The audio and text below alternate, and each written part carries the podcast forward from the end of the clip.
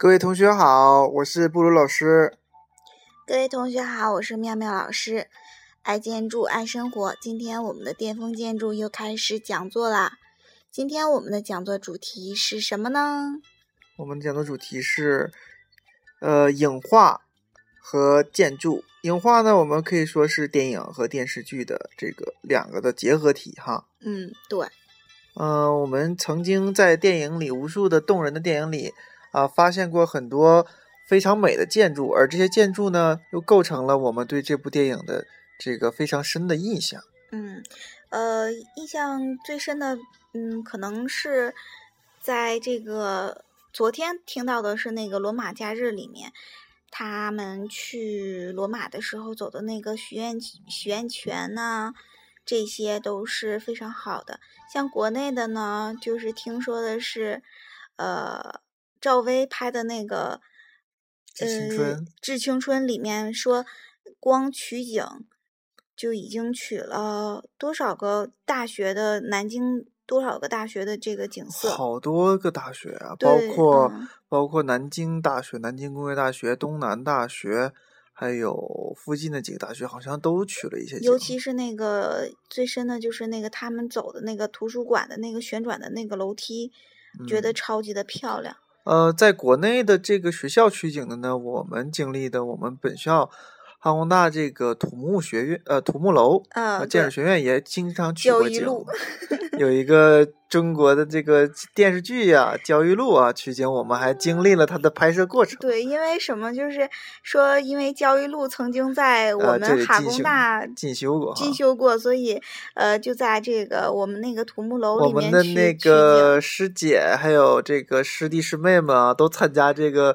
群众演员参加参与拍摄了。对，呃，像我们这个土木楼还有一个取景就是特别好的是赵薇和这个陆毅演的这个叫《情人节》这部电影啊，也是在这里取景。对，就如果要是感兴趣想考哈工大的同学，可以身临其境的来看一看这部电影。对对对。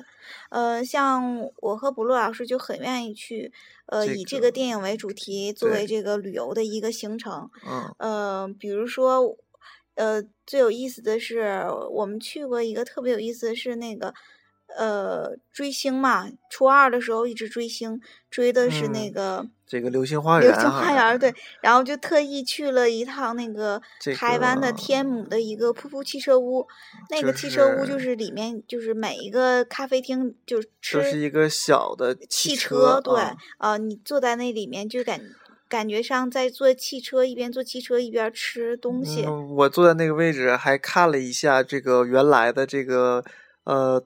电视剧里的这个场景哈，道明寺和山菜的那吃那个冰淇淋那个场景啊，我特意还点了一个冰淇淋，但说实话，那冰淇淋真不是很好吃 就不是很很难很很呃很有味道。在去这个台湾之前，我们这个还特意看了很多这个关于台湾的电影啊，然后去去的时候特意找这些这个场景。对，就是最曲折的，应该算是。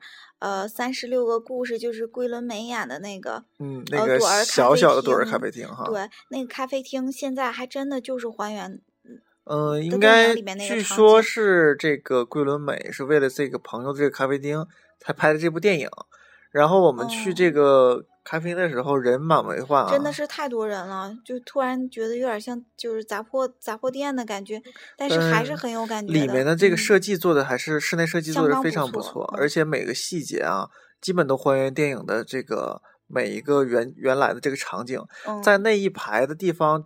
就是一个是属于一个居住区哈，对，那个是一个林荫道啊，特别漂亮。它那个全是那个大全都是这个树，然后两侧都是这种，全是咖啡厅啊，都是咖啡厅，而且每个咖啡厅特色都不一样。嗯嗯。啊，同样是咖啡厅呢，我们又后来又去了一下首尔的这个专门叫毕加索街，那条街是这个呃专门都是做美术用品，还有这个宏大这个大学。宏大呢，呃，我们去的那个操场是拍这个。啊，也我的野蛮女友的这个操场啊，就是那个呃，那个全智贤追那个车太贤，他穿那个穿那个鞋，他俩换那个高跟鞋那个镜头，就是在宏大拍的。然后那条街就是专门是这个呃有各种各样的演绎的这个地方哈。而且我们去了这个那条街的端头，就是咖啡王子一号店那个咖啡店，我们特意也去了一次。这个咖啡店我去了两次哈，第一次是我自己去的，第二次是带冰冰老师去的。嗯啊，它这个设计挺不错的。但是我嗯就。谈到这两个咖啡店，就当时都是千回百转，呃，走了一个多小时也找不到，然后都是冒着那个酷暑去的，就都要绝望了。一下子看看见了这个咖啡店，嗯，那种心情特别喜悦，就像你是找到了一个东西，呃，就是达到了这个目标的。同样是寻找咖啡店，我们第三个咖啡店也是非常曲折的。那我这次去济州岛。呃，特别特别冷啊，跟那个前两个酷暑形成完全的反差。对，尤其还是带着爸爸妈妈一起去的，四个人，大黑天的一顿一顿找，在海边一顿奔跑，海风啊，一顿找，还有没有人？后来就是在呃沿海边的地方，终于找到了我们想去的那个咖啡店，就是那个《建筑学概论》啊，这部电影的这个。这个所在的这咖啡店在济州岛这地方，我们那天去的是晚上去的，可能稍微有一点这个这个遗憾哈，应该白天的时候那个场景应该能更好，但是它的室内设计做的是真的是还原还原了这个原来的这个电影里的部分，后期的时候我们去的二楼已经是进行扩建了哈。嗯，对，但是印象最深刻的是，它还是有那个小水池，就是那个童年的时候那个他用的那个小水池，然后呃，他那个墙上还是有他们的那个手模。嗯，对，嗯，就是还是每个细节都做的非常的到位的那种。嗯，还有那一大片的长窗，你坐在那个长窗上拿一本书，就能看见那个旁边的那个海。嗯，我们记得上那个楼梯的时候，它那个做的是一个通高的楼梯哈。对。然后那个阳光照进来的时候，那个感觉其实呃，我站在那里的时候，这个呃灯虽然那个是晚上哈，那阳光进不来啊，但是我能想象到，因为我们去那个安藤那个这个海边凤凰岛那海边那个建筑的时候。那个光线打过来的感觉和刚才，呃，我们说的这个呃建筑学概论这个地方这个感觉是一样的哈。墙面上还印着那个台词啊，特别特别的那种文艺气息，能能感觉得到。呃，说到这个建筑，我们后期又去了这个台湾的这个东海大学啊，这里面拍的是这个郭碧婷演的这个《街角小王子》哈，那里面所有的取景都是在这个东海大学里取的景。呃，我们看到那个一个庭院啊，非常漂亮，呃，一个类似于四合院的庭院啊。呃，那里面就是长了一棵大大的一个特别大的一个树。呃，我们去的那天下着小雨，没有什么人嘛，就整个就是一个大榕树，然后和我们四个人，呃，当时就觉得我我是不是在这个电影里面，就是那种感觉。嗯，那种这个阴天的时候，这种感觉非常的惬意啊。建筑是。建筑本身的颜色就是有点偏灰的，然后背景是更浅色的灰啊，然后有一种水墨画的感觉在在这里。嗯，除了这几个地方以后，我们去的这个呃《Manga》这个电影的剥皮老街，这是一个环建的一个老建筑一个区域街区的一个改造哈。嗯，对。但是最有意思的是，呃，布鲁老师非得拽着我去那个呃那个《Manga》的那个市场。他说：“就是那个市场，其实是最有味道的。但是那个市场，我走完以后，觉得跟别的市场没有什么区别。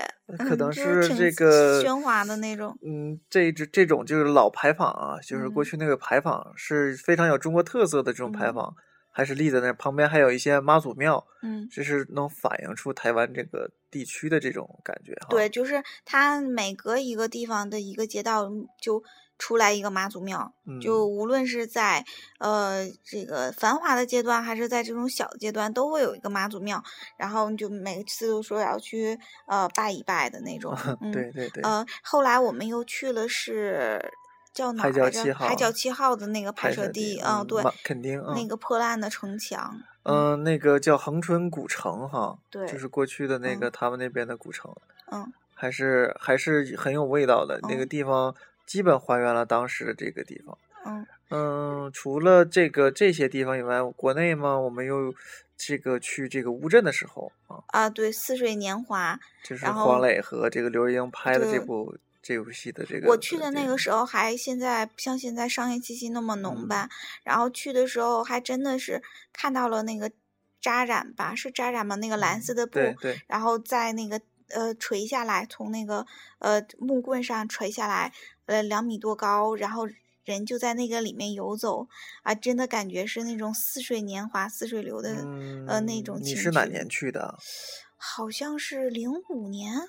就挺早，挺早了，我觉得。呃，我是十年前了，比你再早一年。我应该是大二零四年的时候去的。嗯嗯。那时候去的可能比你那个环建的时候还还能好一些环境。对对对。就是只有一半才被这个商业侵袭啊。嗯。那时候我们是早晨起来的时候，我不知道你是不是五点钟起来过。我们去五点钟起来去这个乌镇的时候，整个这个小镇被这个雾气所笼罩，而且天空是灰色的，你就会能发现。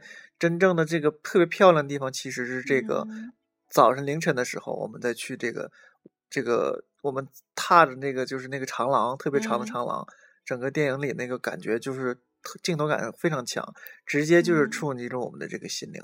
嗯，现在就是刚才跟朋友聊了一下，说刚从西塘回来，说今年。西塘全是人，而且商业化特别严重，嗯，呃，突然觉得有点伤心了啊。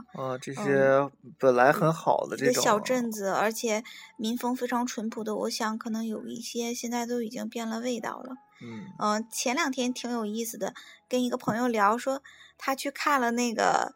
呃，《大话西游》里面的那个 最后一个场景，那个城墙，说其实那城墙特别的矬，就特别特别特别破，特别矮，破破烂烂。啊，结果结果通过那个电影的镜头，感觉特别的高大。嗯嗯。突然觉得这个电影和这个建筑之间还是有之间有很多非常有意思的一个魅力和联系的。嗯。那个是敦煌，好像是哈。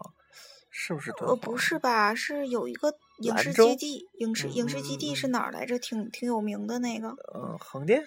好像是，好像是。不是吧？横店在河北，好像。嗯嗯。啊，反正这个我感觉那时候这个这些呃电影里的这些建筑对我们这个呃冲击是很大的。我们特别想去这个原来这些地方来去还原。除了这些电影里的啊，就是现实中这种镜头的，还有这个我们去了这个九份。九份是这个宫崎骏的这个《千与千寻》的采景地。嗯，呃。宫崎骏在做设计，在做他那个里面的远景，这个叫场景设计的时候，都会去各个地方进行采集。就比如说他之前做的这个《魔女宅急便》，呃，就是这个小魔女骑着这个扫把飞的那个电影、那个动画片，它的取景地就是连续去了呃欧洲好多个小镇，然后最综合在一起之后才形成的这个小镇。然后我们看那个《千与千寻》，那个猪那个所在那个汤池那个地方，其实就是九份，就是这个地方啊。是一个九份有一个老街嘛？对，上是一个山城。呃，它这个山城就是我们就是走上去的嘛。然后下来的时候已经晚上了，它真的就是像那个宫崎骏里面描述的那样，打那个小红灯笼，然后旁边有很多那个猫。呃，在窜来窜去的，真的就跟那个《千与千寻》一样，场景是一样。有时候我会觉得啊，我就是那里面的男女主角。啊，穿越了哈。啊，是是是，这种穿越感很强。对，所以我希望大家就是可以以这个以看个这个电影，仿电影的这个一个主题，然后来去看一看周边的一些建筑。我们就可以就是把这个，嗯，呃，我感觉是你可以进到这个电影的这个环境里去感受那个人物的。所在的场景，然后所在的这种场景感，这也是这个场景场景学，就是叫现象现象学里的一个场景回顾的这种感觉哈。这是一种建筑和人的这种心灵的这种创击，嗯是我们其实是呃学建筑师的这种呃培养我们这种丰富感情的一个很好的一个办法。对，所以也希望大家以后在看这个电影的时候，不要光看这个剧情啊。嗯，作为一个建筑师，我觉得我们还是可以看一看。除了这个剧情以外的这个建筑场景，嗯，不一样的这个生活方式啊，所以大家可以下次在寻找目的地、旅行的目的地的时候，可以先看部电影，先看一部电影，然后再去，然后回去再看一遍，回去再看一部电影，就挺有意思。你会反复的呃两三次这样的创击之后，你就会对对这个建筑有更深的这个感情。然后也对这个这个电影也有更深的这种感悟。嗯，五一长假就是三天小长 假，就这么样过去了。嗯，也希望大家能够这个以更加充沛的这个精神精神来来面对新的这个生活啊，进什么精神上进行学习？对，嗯嗯嗯。好，那今天我们就到这里。嗯，还是爱建筑，爱生活。嗯，还是爱我们的巅峰建筑学社。好了，这大家同学，我们就那那个今天就说到这里，然后我们过两天再更新其他的节目。嗯，好的，晚安。晚安。本期节目播放完毕，支持本电台，请在荔枝 FM 订阅收听。